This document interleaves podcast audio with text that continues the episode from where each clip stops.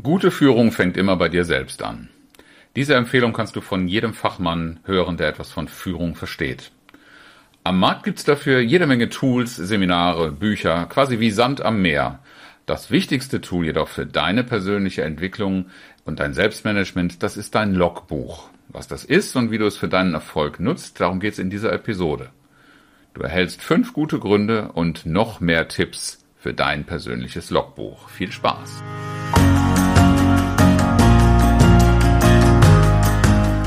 Herzlich willkommen zu Führen im Team, deinem Podcast für Führungskultur und gute Teamzusammenarbeit.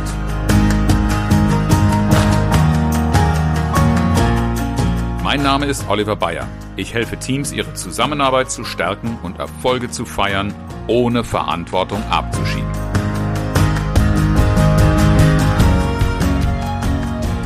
Thema Selbstmanagement beschäftigt mich persönlich schon lange, lange, über 30 Jahre.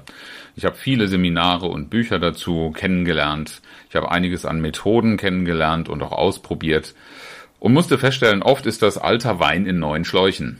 Manche Systeme waren dann so eher ähm, so, eine Gelddruckmaschine für die Autoren und ähm, haben in der Richtung eher denen als mir und meiner Entwicklung gedient. Es gibt einfach nach meiner Erfahrung kein One-Size-Fits-All. Vieles passte für mich persönlich einfach gar nicht. Aber so unterschiedlich die Ansätze und auch die Lehrer, die Trainer, die ich kennengelernt habe, die Experten waren, eine Schnittmenge hatten sie doch alle miteinander. Es gab im Kern immer eine systematische Dokumentation. Und diese Dokumentation, was die einzelnen Autoren da gebracht haben, hat für mich meistens nicht gepasst. Seit sechs Jahren habe ich für mich persönlich genau dieses Logbuch, von dem ich da heute erzählen möchte, kennengelernt. Und dieses Logbuch ist erst einmal etwas, was nicht diesem One Size Fits All folgt, sondern etwas, was sehr, sehr persönlich für dich taugt. Computerlogbuch der Enterprise, Sternzeit 2022 0603, Captain Kirk. So begannen die Einträge des wohl berühmtesten Raumschiffkommandanten der Fernsehgeschichte. Und im Hintergrund mischt sich gerade auch noch die liebe Alexa ein, auch lustig. Dabei stellt dieses Logbuch die zentrale persönliche Dokumentation dar. Ein Gedanke, der auch für dein Selbstmanagement zum Gamechanger werden kann. Was ist der Nutzen eines Logbuchs? Warum solltest du so etwas führen? Und mein Learning ist, das Logbuch liefert dir Fokus. Fokus ist etwas ganz, ganz Wichtiges für deine persönliche Entwicklung. Und dieser Fokus vermeidet auch, und dieses Logbuch als Methode, dass du dich verzettelst. Verzettelst in den Systemen eines Kalenders, einer To-Do-Liste, deinem E-Mail-Postfach oder auch verschiedenen Apps oder Working Spaces, auf denen du deine nächsten Aufgaben, Entwicklungsschritte oder irgendwelche Gedanken dokumentierst. Dadurch, dass es sich auf so vielen verschiedenen Inseln verliert, entsteht nicht wirklich eine, eine, eine gute Handhabbarkeit. Deshalb ist das zweite Argument der Grund für ein solches Logbuch. Es ist einfach auch ein einfacheres Handling. Es ist nicht abhängig von irgendwelchen Systemen, die du hast, sondern der Kern des Ganzen ist ein Notizbuch. Ohne komplizierte Systeme und Software und Technik. Du kannst es analog oder digital führen. Wichtig ist, es sollte keine Hürde darstellen, dass du erst irgendetwas erlernen musst. Denn das hat mich in der Vergangenheit bei ganz vielen Systemen aufgehalten oder abgehalten davon, mich wirklich mit meiner eigenen Geschichte und Entwicklung zu beschäftigen. Ein solches Logbuch sichert die Kontinuität deiner Entwicklungsarbeit, deiner Bemühungen und ähm, es, es liefert dir auch den roten Faden, dadurch, dass du an einer Stelle in einer bestimmten Systematik, die du für dich entwickeln darfst, ja, dranbleibst und immer weitermachst. Du entwickelst für dich wichtige Themen an einem zentralen Ort und du wirst dich vielleicht auch an die ein oder andere Aussage erinnern, die vielleicht bei anderen Experten ebenso wie bei mir zu finden sind, nämlich deine persönliche Entwicklung, das ist kein Sprint, das ist ein Marathon. Und diesen Marathon wirst du am leichtesten dadurch durchhalten, indem du nicht deine Energie damit verschwendest, in irgendwelche komplizierten Systeme reinzugehen. Warum solltest du ein Logbuch vielleicht noch führen? Da gibt es auch noch weitere Gründe. Das ist nämlich ein bisschen ein Multifunktionswerkzeug für mich persönlich geworden. in diesen sechs Jahren ist so eine Art Biografiearbeit entstanden, weil ganz viele Dinge, die für mich Bedeutung hatten, in diesem Logbuch sich wiedergefunden haben. Dinge und Gedanken, die ich im Laufe der Zeit entwickelt habe. Und so ein Gedanke, der ist für den Moment ganz wertvoll, der kann viel Kraft, der kann viel Zuversicht spenden, aber er ist eben auch etwas sehr Flüchtiges.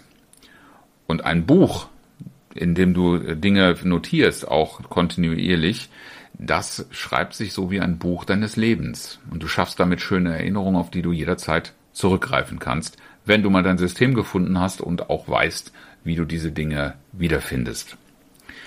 Und ein ganz, ganz wichtiger, nützlicher Grund für ein solches Logbuch, den findest du auch vielfach in der Literatur als Tipp, deinen Kopf sozusagen frei zu schreiben. Frei von schweren Gedanken, frei von irgendwelchen Dingen, die deine Aufmerksamkeit und deine Energie binden.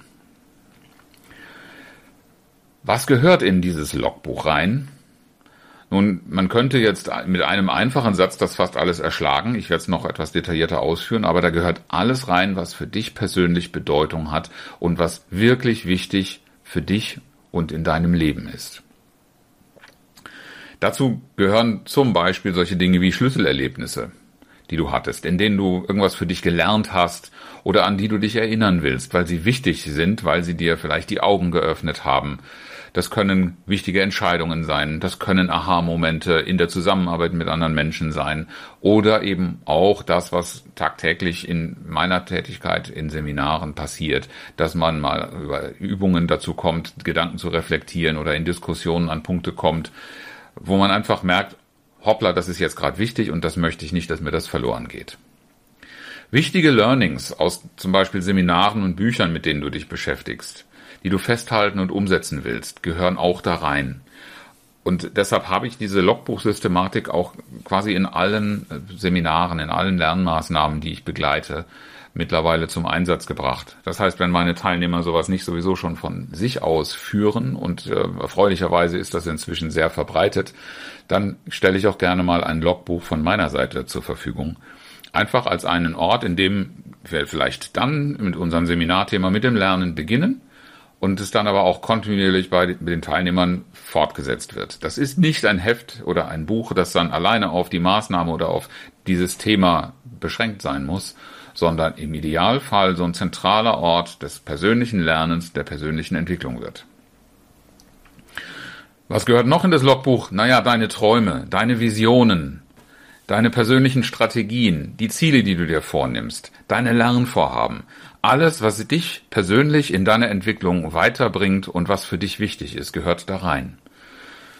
Das heißt, am Anfang eines solchen Prozesses natürlich auch eine Klarheit des Bildes. Das muss auch nicht immer was Geschriebenes sein. Du kannst auch wunderbar skizzieren, wenn du sowas für dich selber entwickelt oder gelernt hast. Oftmals ist so eine leichte kleine Visualisierung, eine Zeichnung sehr viel ausdrucksstärker oder eine Symbolik. Und du musst das Buch auch nicht alleine nur mit deinem Stift füllen. Du kannst natürlich auch Dinge einkleben, ähm, irgendwelche Bilder, die du gefunden hast oder was auch immer dir so im Alltag begegnet in irgendeiner gedruckten oder haptischen oder gemalten Form. Können auch mal Fotos sein.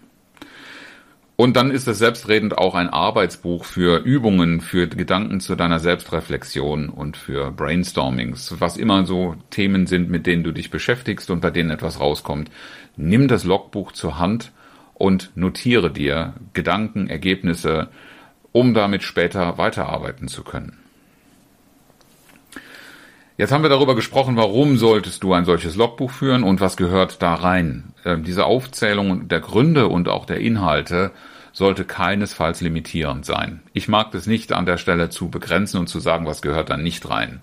Das solltest du für dich selber ähm, entwickeln und du solltest das ja auch zu einem System machen, das dir selber Spaß macht. Und deshalb möchte ich mit dir natürlich auch noch erarbeiten, wie führst du denn dieses Logbuch? So eine kleine Anleitung, die für dich ein paar Gedanken, ein paar Ideen äh, beinhalten soll, einfach nur Anstoß sein soll. Nimm das für dich selber als einen kreativen Anlass. Und die erste Idee, die erste Empfehlung, die ich dir dazu geben möchte, führe es so, wie es zu dir passt.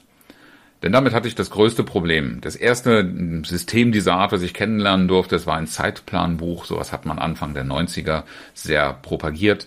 Es gab damals verschiedene Systeme. Eines der bekanntesten am Markt war Filofax. Das war schon fast ein sprichwörtlicher Begriff. Und äh, wer damals sich schon mit dem Thema Management, Selbstmanagement, Zeitplanung beschäftigt hat, der kennt den Filofax noch so als einen Begriff. Ich habe ein deutsches System genutzt. Ich weiß gar nicht, ob es das heute noch gibt. Aber das war natürlich alles noch nicht digital. Das war noch in Papierform geführt ein ganz systematischer Kalender, ein ganz systematische ähm, ähm, To-Do-Liste, Agenten, die dazu führen waren. Ich habe mich sehr, sehr viel damit beschäftigt, dieses System sauber und den Regeln entsprechend, die der Autor, die Autoren dieser Systeme sich ausgedacht haben. Und habe dann festgestellt, dass die mehr mich beschäftigen, als dass ich mich mit dem, was für mich wichtig war, beschäftigen. Du findest äh, in so aktuellen Ratgebern wie zum Beispiel Getting Things Done von David Allen oder von Simply, The Simplify von Werner Küstenmacher, das System, da findest du auch solche Systeme. Meine Empfehlung ist, es muss zu dir passen, sonst bleibst du nicht dran. Und du solltest auch nicht darauf warten, in irgendeine Systemeinführung oder sowas zu kommen, bevor du damit richtig loslegen kannst. Das ist meine zweite Empfehlung, mein zweiter Tipp dafür. Fang einfach an. Der Weg eines solchen Journals, das für dich taugt, der entsteht beim Gehen. Und das erste Notizbuch dieser Art, was ich angefangen habe, das habe ich ganz anders äh, gemacht, als ich das heute tue einfach über dieses immer wieder tun und weiter dran arbeiten, hat sich für mich ein System entwickelt, das für mich jetzt ganz gut taugt, das auch den Empfehlungen, die ich dir hier gebe, inzwischen entspricht. Aber ich habe damit angefangen und da war noch nicht jede Empfehlung tatsächlich so umgesetzt. Das musste ich für mich selber herausfinden. Für mich war aber eben wichtig, dass dieses System mich so animiert, dass ich dranbleiben kann.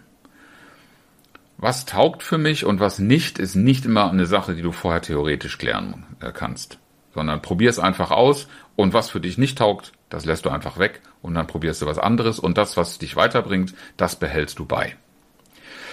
Wähle ein Medium, das für dich gut passt. Ich habe viele Jahre probiert, über verschiedene Tablet-Systeme oder auch handybasierte Systeme so etwas umzusetzen. Ähm, und das hat irgendwie überhaupt nie für mich getaugt. Deshalb habe ich dann ganz altmodisch, oldschool sozusagen, ein analoges Notizbuch, ein leeres Notizbuch gemacht. Da gibt es auch unterschiedlich schöne Sachen. Es gibt sowas als Werbegeschenke. Äh, es ist eigentlich egal. Es darf dir Spaß machen, wenn du sowas in die Hand nimmst, damit du es auch gerne wieder in die Hand nimmst. Die Empfehlung möchte ich dir schon geben. Ähm, für irgendein bestimmtes System oder ein Hersteller will ich keine Empfehlung aussprechen, weil das für mich auch ein bisschen Geschmackssache war. Für mich war es dann aber auch irgendwann zu umständlich. Ich wollte das gerne irgendwie doch digital integriert haben. Und seit ich ein iPad mit einer äh, Folie, so einer papierartigen Folie darüber benutze, habe ich jetzt in einer digital gespeicherten Form dann doch das handschriftliche Notizbuch in digitale äh, Systeme überführt. Aber ich schreibe mit Tablet und Stift. Was für dich der bessere Weg ist, ähm, ob du das wirklich analog haptisch machst oder ob du das auch äh, digital machst, probier es aus. Ähm, ich mag dir auch da keine Empfehlung geben. Ich habe nur für mich selber festgestellt, ich brauche schon etwas Haptisches. Also eine Tastatur funktioniert für mich nicht. Und das ist dann der Tipp Nummer vier. Mach dieses Logbuch am besten handschriftlich. Warum gebe ich dir diese Empfehlung? Natürlich könnte man auch ein Videotagebuch oder ein Audiotagebuch führen oder du kannst auch tippen. Das ist grundsätzlich alles möglich. Aber es ist neurobiologisch erforscht und bestätigt, dass Dinge, die du handschriftlich aus deinem Kopf sozusagen ausführst oder Gedanken, die du auch handschriftlich entwickelst, dass die eine andere Verbindung mit dir eingehen. Die speichern sich anders ab und es macht etwas mit dir. Es hat eine deutlich mächtigere Wirkung, als wenn du mit den Daumen auf dem Handy irgendwo in ein Notizbuch, eine Notizbuch-App etwas reintippst. Die handschriftliche Entwicklung fördert deinen kreativen Flow und es, es geht auch, es geht tiefer rein. Die Gedanken, die du da entwickelst oder dokumentierst, mit denen gehst du eine andere Verbindung ein. Probier's mal aus. Ich habe, als ich das das erste Mal gehört habe, mit sehr, sehr skeptischen Blicken ähm, mir angeschaut und angehört und musste aber für mich selber feststellen, dass ich richtig nachvollziehen konnte, was für einen Unterschied das Ganze macht. Wichtig ist aber, die, der Weg, den du da findest, der sollte Spaß, Freude und Sinn stiften. Also einfach nur, weil ihr irgendjemand empfohlen hat, du musst sowas machen, das alleine wird dich auf Dauer nicht tragen und das war es auch bei mir. Ich habe natürlich eine Anleitung, weil das zu dem System gehört und weil das System so gehypt war oder auf, für mich in so einem gesamten Eindruck machte, dass es ganz gut ist. Am Ende des Tages hat es für mich nicht gepasst, weil ich einfach in einem solchen System nicht drin bleiben wollte. Es hat, das hat sich dann wie eine Zwangsjacke angefühlt, irgendwann wie eine lästige Pflicht und ich habe da keine emotionale Verbindung mehr gehabt. Nun bin ich persönlich jemand, der auch sehr stark auf Spaß und Freude äh, tickt. Also so, so ein bisschen auch mit der emotionalen Seite rangeht. Wenn du mehr der analytisch äh, rationale Typ bist, wirst du vielleicht auch da ähm, eine Struktur brauchen, in der du dich wiederfindest und die dir nicht nur logisch, sondern sinnvoll erscheint und als auch lohnend erscheinen lässt, da dran zu bleiben. Wie auch immer du es in der Durchführung für dich machst, ob du meinen Empfehlungen folgst oder ob du einen eigenen ganz anderen Weg, der für dich besser passt, findet. Eines braucht es auf jeden Fall und das ist eine Regelmäßigkeit. Du brauchst einen Rhythmus, in dem du regelmäßig dich damit beschäftigst. Und mit regelmäßig meine ich jetzt nicht sklavisch, es muss jede Woche oder jeden Tag eine feste Uhrzeit sein. Aber du musst schon für dich selber feststellen, dass du immer wieder und auch gerne darauf zurückkommst und immer wieder auf diese Punkte aufsetzt, die du schon erarbeitet und die du schon erreicht hast. Es gibt Empfehlungen, so etwas täglich zu machen. Dann kannst du es in wesentlich kleineren Einheiten machen. Das wird dir manch, an manchen Tagen einfach schwierig sein. Und wenn da Tage zwischendrin ausfallen, mach das auch nicht zu sklavisch. Das, äh, das, der Rhythmus, der zu dir passt, den wirst du finden, indem du es ausprobierst. Die Mehrzahl der Autoren, die ich kennengelernt habe, empfehlen einen wöchentlichen Rhythmus sozusagen zum Abschluss einer Woche oder zur Vorbereitung einer neuen Woche. Das passt für mich jetzt auch nicht zwingend, weil meine Wochen einfach nicht so regelmäßig sind. Es gibt Wochen, da habe ich Werktage frei, es gibt Wochenenden, da arbeite ich durch. Äh, insofern ist auch bei mir jetzt kein kalendarischer Rhythmus so festzustellen. Aber was ich schon tue, ist vom Prinzip her ein tägliches Logbuch zu führen. Das ist bei mir aber dann auch schon wirklich im Sinne von einem Captain Kirk. Ich schreibe da sehr, sehr viele Sachen auf, die vielleicht im ersten Moment banal sind, die für mich aber ganz wichtige Anker sein können, mich nochmal an was zu erinnern oder auch mir vor Augen zu führen, was habe ich alles gemacht. Auch diese Dinge können sehr, sehr wichtige Inhalte für ein Logbuch sein. Das ist aber jetzt meine persönliche Entscheidung und das ist gar kein Muss oder keine zwingende Empfehlung für dich. Vielleicht kannst du dir über diese Regelmäßigkeit hinaus noch ein paar Etappen, wo du einfach sagst, ich nehme mir an bestimmten Zeitpunkten oder in bestimmten Abständen einfach auch die Zeit, mich mit etwas inhaltlich zu beschäftigen. Ähm, wichtig ist auf jeden Fall, dass du dafür, und das ist der Tipp Nummer sieben, in stillen, fokussierten Momenten dieses Logbuch zur Hand nimmst. Das ist nichts, was in der Weise, wie es gedacht ist als Tool, funktioniert, indem du da oberflächlich irgendwo etwas hinkritzelst, sondern es ist immer, sind immer wieder Momente, in denen du dich fokussierst auf, was habe ich vor, was habe ich gemacht, wie weit bin ich schon gekommen. Eine Systematik dazu werde ich in einer der nächsten Podcast-Folgen auch nochmal aufstellen oder einen Vorschlag, wie du so ein Logbuch noch einsetzen kannst methodisch. Das würde jetzt den Rahmen dieser Episode sprengen. Und wenn du Fragen für Empfehlungen oder auch zu den Ausführungen hast, dann freue ich mich, wenn du dich entweder auf den sozialen Medien oder auch per Mail an mich wendest. Die Kontaktdaten findest du wie immer in den Show Notes.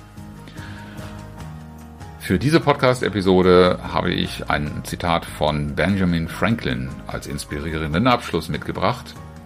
Schreib Kränkungen in den Staub, Wohltaten in den Marmor. Herzlichen Dank fürs Zuhören und schön, dass du dabei warst.